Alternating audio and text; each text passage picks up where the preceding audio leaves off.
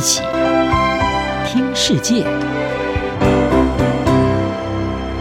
欢迎来到一起听世界，请听一下中央广播电台的国际专题报道。今天的国际专题要为您报道的是：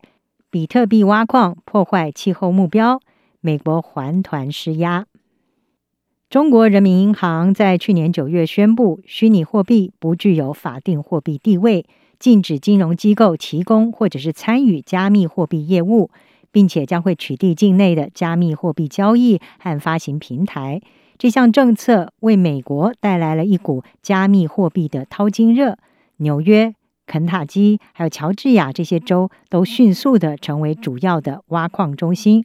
而截至目前，全球有超过三分之一的加密货币挖矿是发生在美国。远高于二零一九年九月的百分之四。纽约州议会的众议员瓦尼尔，他非常高兴地说：“这件事发生在纽约实在是太幸运了，因为这个行业可以带来就业机会。”不过，另外一位纽约州的众议员凯尔斯，他则是推动立法，要在纽约州严格的限制这一种非常消耗电力的行业。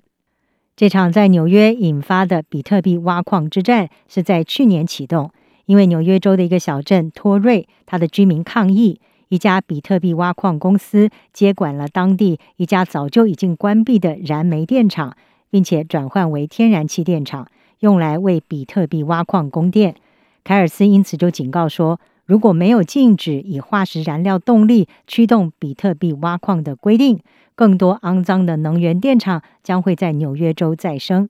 凯尔斯说。我们花了三十年才把这些肮脏的发电厂赶出发电网，但是比特币挖矿业很快的就会破坏我们的气候目标。而凯尔斯所草拟的法律将会暂停以新的化石燃料发电厂为当地的比特币挖矿工作来供电。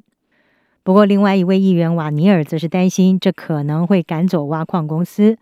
环保团体地球正义已经查出，在纽约州各地还有许多其他的电厂可能面临同样的转换。北美最大的比特币挖矿商之一的 Foundry，它的董事史内普斯就表示，如果这项新法通过，就是纽约在发出讯号，表示他们要关闭这个行业。而纽约是试金石，其他州可能会跟进。环保团体注意到，挖矿者也在宾州这些地方重启已经关闭的化石燃料厂，来为他们的挖矿供电，也引起环保团体的关注。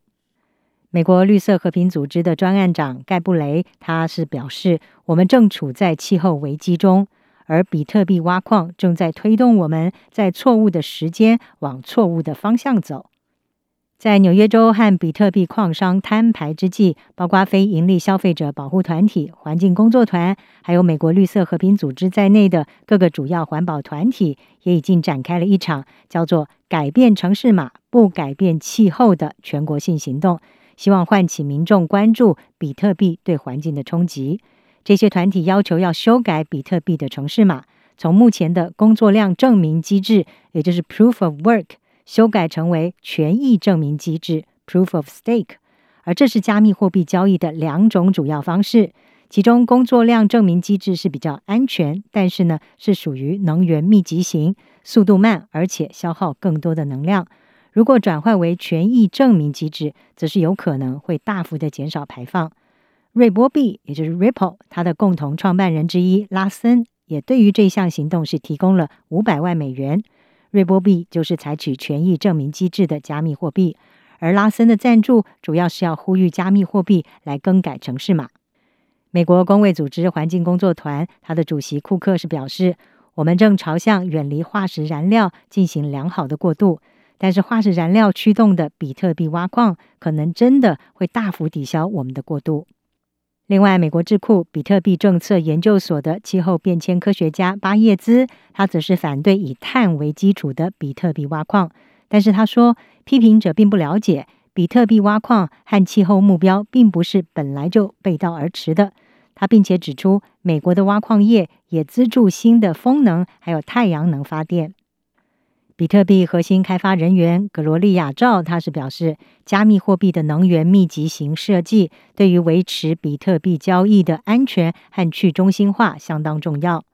不过，瑞波币共同创办人拉森是认为，随着越来越多金融机构投资比特币，软体开发商也会感受到越来越大的压力，要让这一种加密货币和广泛的环境保护、社会责任还有公司治理的目标能够达成一致，